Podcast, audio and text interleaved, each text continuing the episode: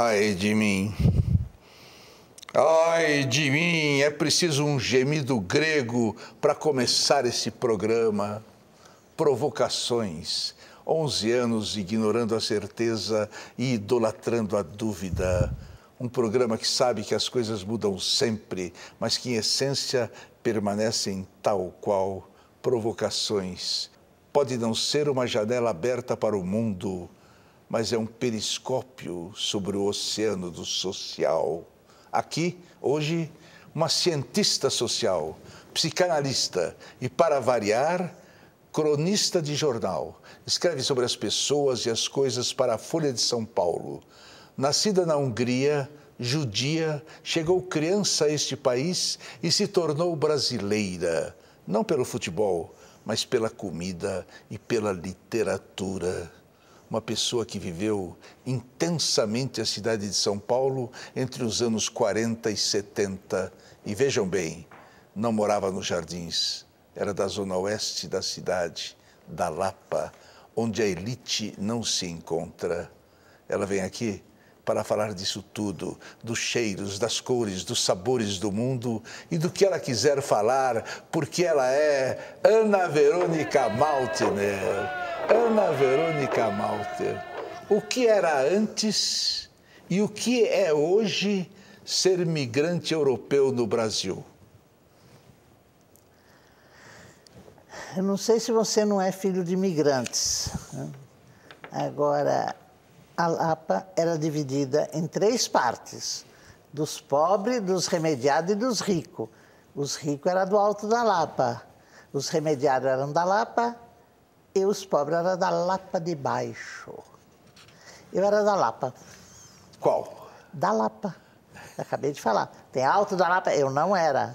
Tem Lapa de Baixo, eu não era. Eu era da Lapa. tá bem. Designação comum aos imigrantes do leste europeu na antiga periferia de São Paulo. Bicho d'água. Alguma vez se chamaram disso? Não, porque eu era meio moreninha. E os bichos d'água eram os camponeses que na década de 30, com as dificuldades da Europa na crise de 30, emigraram muitos camponeses que eram muito loiros. Né? Eram, né, assim, cabelo claro, eram loiros. E eles nos salvaram de ter que comer só arroz e feijão. Eu sou do arroz e feijão completamente, mas o imigrante, qualquer imigrante, ele gostaria de manter os seus hábitos de casa. Os italianos querem comer massa, quer comer macarrão. Quer... E os húngaros queriam comer comidas com creme de leite azedo. Ah, na década de 40 não tinha, não. Descobrir o Brasil pela comida. Isso seria possível hoje, nesse país do Big Mac?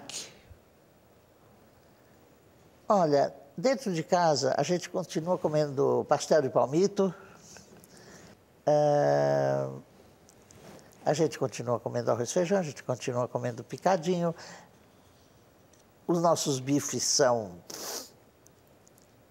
bife de brasileiro, como dizem os, euro, os europeus sofisticados.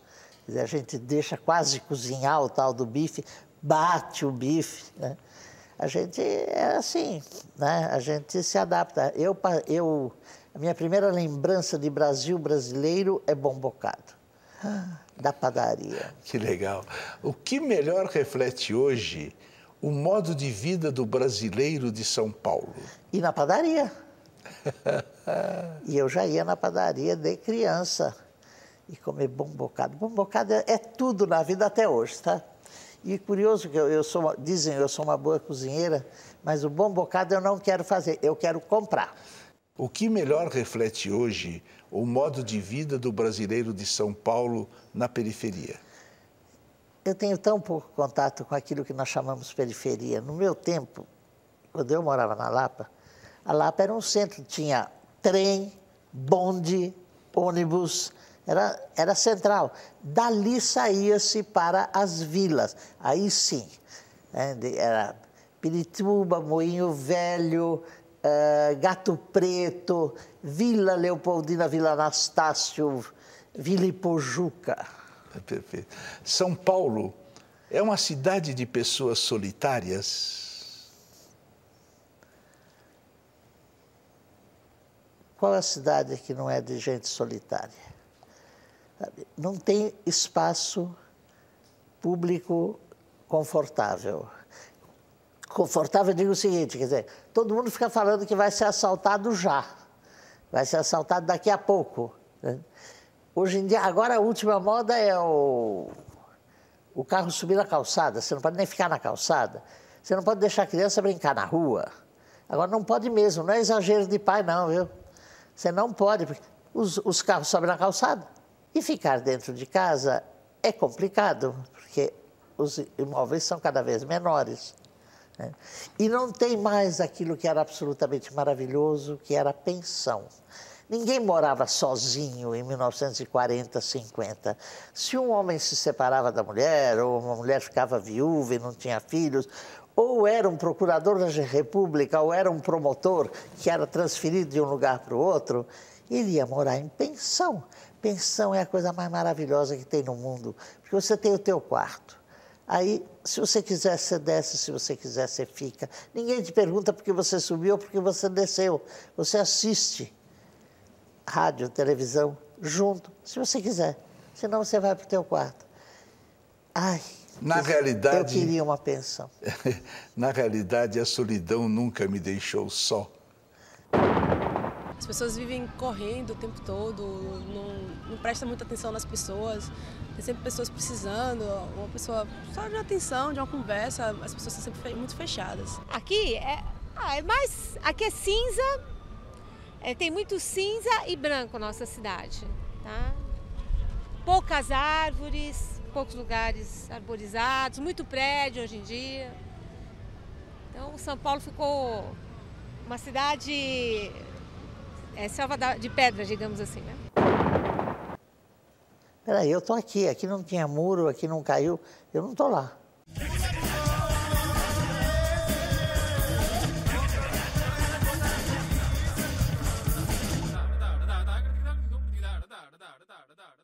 Quais são para a sua alma a cor, o cheiro e o sabor de São Paulo e do Brasil? Boa pergunta, bela pergunta é uma questão que eu tenho, assim, observado há muito tempo nas grandes cidades. As grandes cidades não tem cor, não tem colorido. É, é um cemitério é, em tamanho grande, um enorme cemitério. Cinza, cinza, cinza. Muito cinza. Não gosto muito daqui porque eu acho aqui muito cinzentado. Acho que precisava de uma revitalização. Embora estejamos embaixo do, do, ver, do verde, eu não vejo mais o verde, porque parece que foi extinguido da, da, da, da, do mundo, né? A cor é verde. A cor de São Paulo. É verde. O cheiro e o sabor. O cheiro é ácido. E o sabor? Doce. E as da Hungria em que você nasceu? Ah, a Hungria é vermelha, mais para o cor-de-rosa, cheira bacon e, e, cebola frita. Você voltou muitas vezes muitas. lá? Muitas. Sempre volta? Agora não mais, porque todos os que me eram próximos já faleceram, não tem mais ninguém lá. E como eu fui o suficiente, eu não tenho ido. Ana Verônica Malter, psicanalista e cientista social. O que mudou nos hábitos das pessoas dos países comunistas depois da queda do muro? Peraí, eu estou aqui, aqui não tinha muro, aqui não caiu, eu não estou lá. Eu estou aqui. Aqui Sim, não tinha não... muro. Não, eu, quando eu ia lá, ficava uma semana, não sei. Eh, as pessoas ficaram muito contentes depois do, não exatamente a queda do muro, mas com a abertura, porque tinha mais é, material, coisa de consumo. Mais liberdade? Liberdade? Que palavra cruel, não? Eu não conhecia ninguém na Hungria que fosse comunicador, jornalista, cineasta, aonde a liberdade de expressão ou não faz diferença. Eu não, não tive contato nem com, com nenhuma forma de arte lá. Eu sei que a Hungria tinha muito bom cinema e muito bom esporte. Voltando a São Paulo, a biblioteca municipal foi meu rito de passagem. Você debutou lá? Eu não debutei, eu morei lá. Eu chegava de manhã e saía de noite. Ficava daqueles quartinhos para ler o dia inteiro? Não, porque eu não era rica nem grande. Eu ficava em volta da estátua do. Ah. Da, aquilo era para gente que se candidatava a fazer uma obra que precisava eh, consultas permanentes. Eu comecei a ir na biblioteca com 16, 17 anos. E quando eu vejo, eu vou aproveitar e fazer propaganda para mim, não da minha pessoa. Quando eu vejo essa, essa discussão a respeito tombar ou não tombar o Belas Artes, tem que tombar o prédio onde tinha a escola de eh, propaganda e, e artes, diários associados, museu de arte moderna, foi o começo do começo da Cinemateca, uh, barzinho Aquele restaurante artistas. maravilhoso que a gente ficava lá. Exatamente. Aí ninguém fala em tombar isso, tem que tombar lá na 7 de abril. A gente saía da biblioteca, ia até lá na 7 de abril, conforme fosse até a- o Teatro Municipal, voltava, passava na leiteria americana quando tinha dinheirinho e Acabou a leiteria americana. acabou. O que você lia? Aí eu conversava mais do que lia, viu? Para dizer a verdade. Eu me preparei para o vestibular lá. Eh, livro mesmo eu tirava da biblioteca circulante e levava para casa. Lá era lugar de conversar. E é uma geração maravilhosa. Quer dizer, fazia parte daquela geração Carlos Henrique Escobar, Maurício Trachtenberg, Bento de Almeida Prado. Meu Deus, estou falando tudo gente que morreu. Que horror. Sou uma sobrevivente. Manuel Carlos, até aquela Fábio Sabag, estava todo mundo lá nessa época. Manuel Carlos. Que escreve na- Ah, claro. É, Manuel Carlos, Manuel né? Carlos, lá da. Era um, era um grande time. Era um grande time. Cláudia Lemos. Isso. É, era um grande time. Nós trocamos muito. Nós vínhamos de todos os pontos da cidade e nos reuníamos ali sem hora marcada. Quem estivesse estaria, não tinha cobrança. Era uma espécie de pensão. Perfeito. Quem frequentando a biblioteca fez a tua cabeça? Maurício Trachtenberg. Perseu Abramo. Os Abramos todos. Todos Tá. abramos. Todos Abramos. Não, não tinha essa relação de um fazer a cabeça da- do outro. Nós Acontecia. estávamos lá. E um ia captando, o que, que você está lendo aí? Nossa, mas é ótimo, não sei o que eu li e tal. A gente não confraternizava com os funcionários, não contra nem a favor, é que nós éramos moleque e eles eram pessoas, né? Os trabalhadores. Pessoas responsáveis. Ai, como era bom. Você era esquerda? Eu, aos 13 anos, eu entrei no movimento sionista socialista, não comunista, socialista. Mamãe, papai também eram tipo trotskista. É, depois, lá, lá a maioria não era do partidão, não. Mas nós éramos todos de esquerda, não é nem... que Pois é. Você, Éramos todos. Você é hoje da nova esquerda ou da velha Eu esquerda? não sei o que é isso.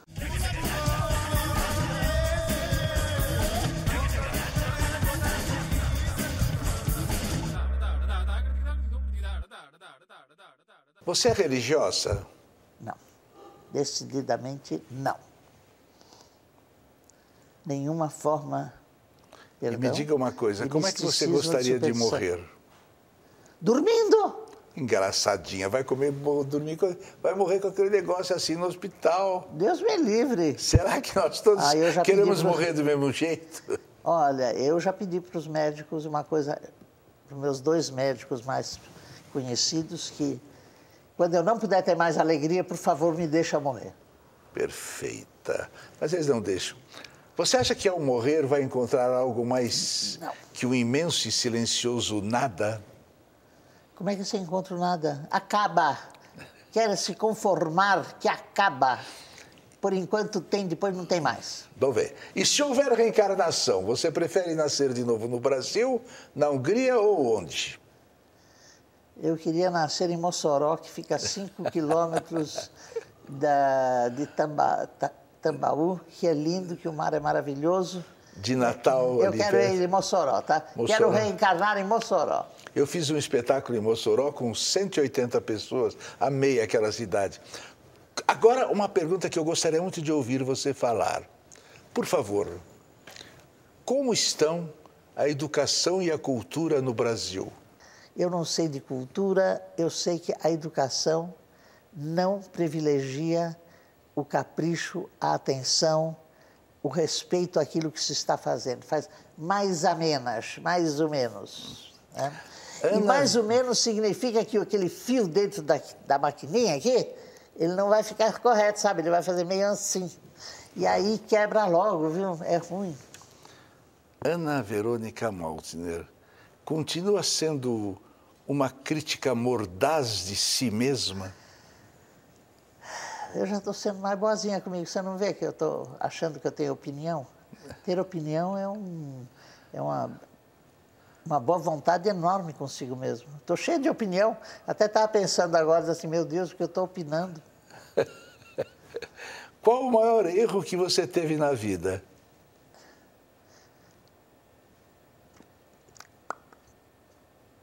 Não ter ido fazer medicina. Por amor. A um rapaz, claro. E a maior transgressão que cometeu? Ah, isso aí não pode contar, né? Ah, eu acho que transgressão que eu cometi foi casar. Você sabe que o Dostoiévski diz duas frases que eu gosto. Uma é aquela: o mais importante não é o amor, o mais importante é a gentileza. E a outra é: o casamento é a morte de qualquer alma. É, casar, casar não está com nada. Você foi muito assediada na vida? Para quê? Para tudo. Não. Eu, eu me- nunca me senti muito assediada. Eu tive muitos namorados.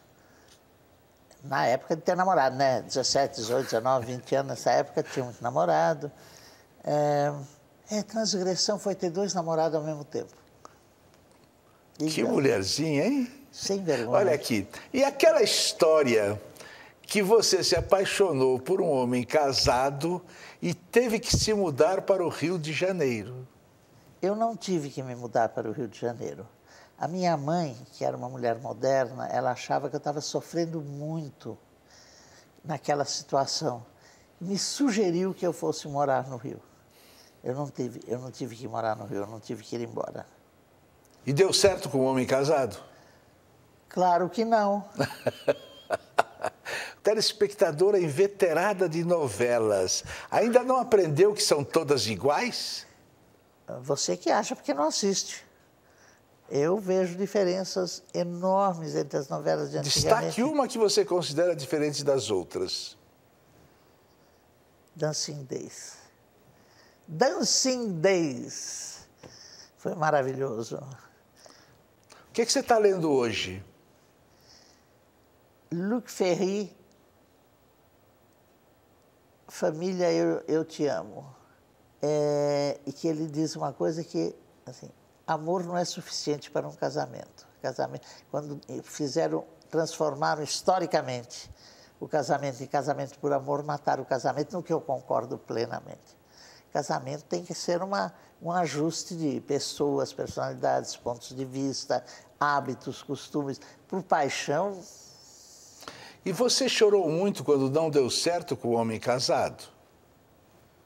Não, eu já tinha apaixonado por outro. Ué, Alguma emoção cívica ao ouvir de repente o hino nacional? muito. Eu gosto. Agora, o momento cívico é engraçado, foi lembrado esses dias, um, no dia 8 de maio de 1945, quando as, a escola abriu as suas portas e deixou os alunos saírem, porque tinha acabado a guerra e os sinos tocavam na cidade inteira e fazia sol e a gente desceu, eu desci a rua Anastácio né, para chegar na minha casa, a guerra acabou. Eu tinha nove anos. Me diga uma coisa. Eu lembro até hoje que a guerra acabou. Ah, não dá para esquecer. Quem maior mal causou à humanidade? O colonialismo, a religião ou os bancos? Ai, todos e nenhum. Mas o teu ai é porque doeu? Não, uma pergunta que simplifica muito os males. O mal é a crueldade. O mal é não se satisfazer em se desvencilhar de uma coisa, ter que destruí-la.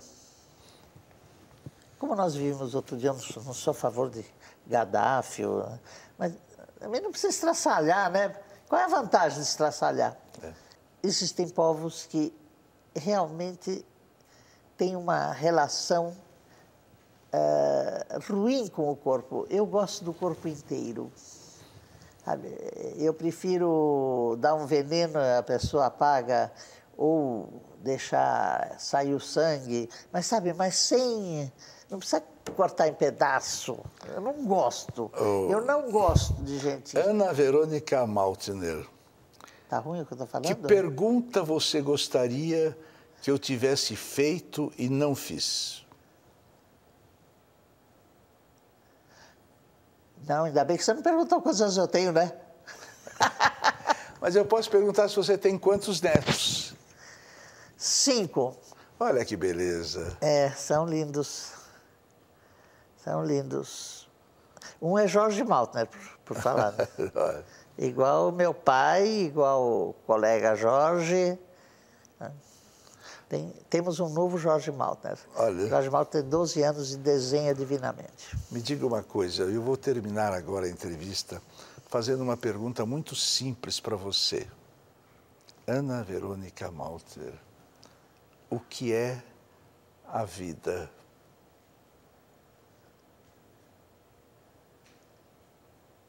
É respirar e sentir cheiro. Só? É então vem cá, dá um abraço, que a única coisa falsa deste programa é o abraço. Mas por que falsa? É, é porque eu, um dia eu pensei, por que você não pensa em uma coisa que nunca pensou? Tinha um lago perto e sempre vinha um peixe que botava a cabeça do lado de fora. Havia gaivotas que mergulhavam no lago e tornavam a sair. Eu comecei a olhar aquilo e pensei: se o peixe saísse d'água, morreria afogado no ar, mas se a gaivota ficasse dentro da água, morreria afogada. Eu comecei a olhar os dois elementos da natureza, a água e o ar, e descobri uma coisa bonita. O peixe e o pássaro passam sem deixar rastro.